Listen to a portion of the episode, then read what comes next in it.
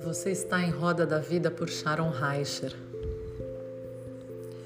Hoje eu vou falar dos tipos de deusas, os arquétipos que podem influenciar no interno da mulher. Nós temos as deusas virgens, as deusas vulneráveis e as deusas alquímicas. As deusas virgens, por Shinoda Bolen, que é uma psiquiatra, ela comenta a respeito dessas três deusas, Artemis, Atenas e Hestia. Artemis, a deusa da caça e da lua, Atenas, a deusa da sabedoria e das artes, e Hestia, a deusa da lareira e do templo. Essas três deusas personificam aspectos independentes e ativos da psicologia das mulheres. Cada mulher que já desejou ter um espaço todo seu, ou sente-se em casa quando está em contato com a natureza, ou se encanta em imaginar como é que cada coisa funciona, ou que também aprecia a solidão, tem um parentesco com uma dessas deusas. Virgem. O que é o virgem? O óleo virgem ele é feito da primeira prensagem das azeitonas ou das nozes ou das macadâmias e ele é extraído sem aquecimento. Metaforicamente, ele não é tocado pelo aquecimento da emoção e da paixão. O metal virgem é aquele que se acha na forma natural, genuíno e puro, como acontece com o ouro virgem. Dentro de um sistema religioso e num período histórico dominado por deuses masculinos. A Artemis, a Atenas e a Hestia salientam-se com exceções a essa regra dos deuses. Elas nunca se casaram, elas nunca foram dominadas, nunca foram seduzidas, violadas ou humilhadas por divindades masculinas ou pelos mortais. E um analista junguiano chamado Harden, ele descreve o que é a deusa virgem. Então, a mulher é virgem, uma em si mesma, e ela age como age não por causa de qualquer desejo de agradar, não para ser desejada ou aprovada, até mesmo por si própria, nem por desejo a outra pessoa, nem por seu interesse ou seu amor, mas porque ela faz, tudo que ela faz é verdadeiro. E será motivada pela necessidade de seguir valores, de fazer o que tem sentido ou de se satisfazer independente daquilo que as pessoas pensam. Essas são as deusas virgens. Já as deusas vulneráveis são a Hera, a Deméter e a Perséfone. São deusas orientadas aos relacionamentos, cuja identidade e bem-estar dependem de um relacionamento significativo. Cada uma experienciou a impotência e reagiu de formas diferentes. A Hera com raiva e com ciúmes, a Deméter e a Perséfone com depressão.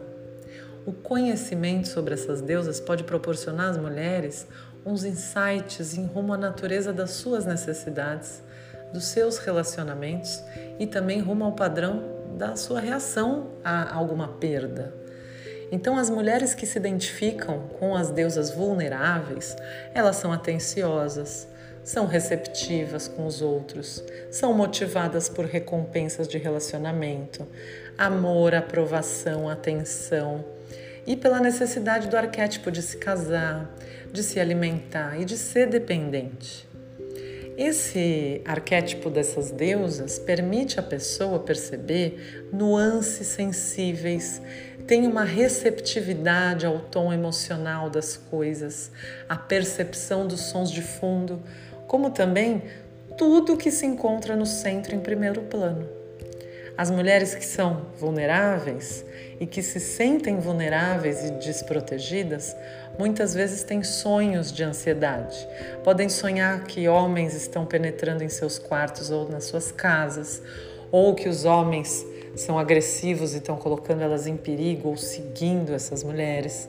Algumas vezes os homens são hostis nos seus sonhos e às vezes são pessoas familiares, homens que elas têm medo, quando criticam, homens que as intimidam por ameaças físicas, abusivas ou por explosões de raiva. E se na infância essa mulher sentiu uma desproteção, ou pode ser que ela tenha sido verdadeiramente abusada, as figuras que atacam nos seus sonhos são muitas vezes da infância ou ocuparam espaço nos meios familiares da infância. Cada uma delas tem na sua mitologia uma fase feliz e realizada, uma fase durante a qual ela foi vitimada e sofreu e ficou sintomática, e uma fase que restaura ou transforma essa mulher.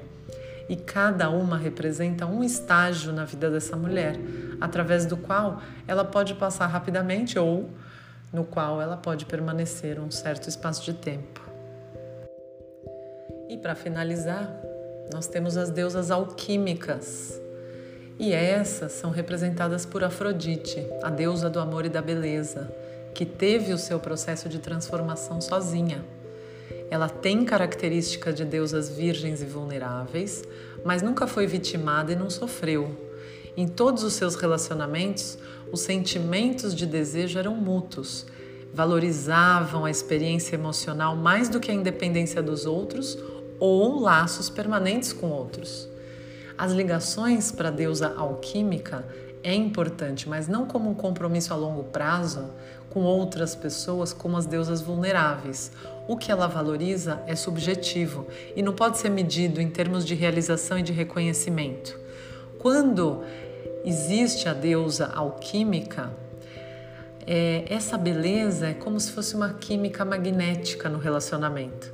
Existe um desejo de união acima de tudo, um impulso poderoso de ter intimidade, de se conhecer um ao outro. Um impulso não só sexual, mas psicológico e espiritual. A relação sexual é um sinônimo de comunhão e de comunicação. Conhecer e compreender um ao outro na direção de ser inteiro, o amor platônico, a conexão de alma, a amizade profunda, a comunicação e a compreensão empática são todas expressões de amor.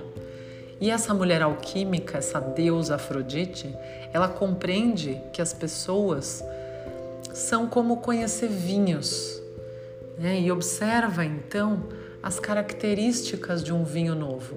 Ela aprecia o prazer de conhecer um vinho desconhecido, examina, aspira o buquê, ergue a taça voltada para a luz para ver a pureza desse vinho e traga devagar, mas não julga. E está envolvendo isso a cada momento, que não é fascínio, é realmente genuíno e presente.